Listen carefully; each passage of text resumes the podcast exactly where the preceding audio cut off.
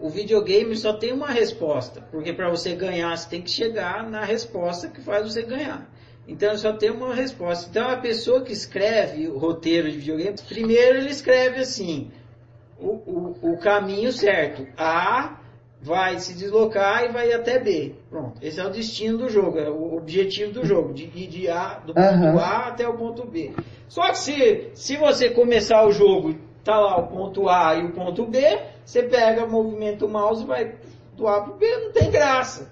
Então o cara que, que escreve o, o roteiro de videogame, o que, que ele faz? Ele cria infinitos caminhos para que você não chegue no ponto B. Ele, você vai É do A pro W, A pro é J, pro não sei o quê. Ele vai fazer um inferno para que você não chegue no ponto B. Para quê? Para que o jogo fique divertido.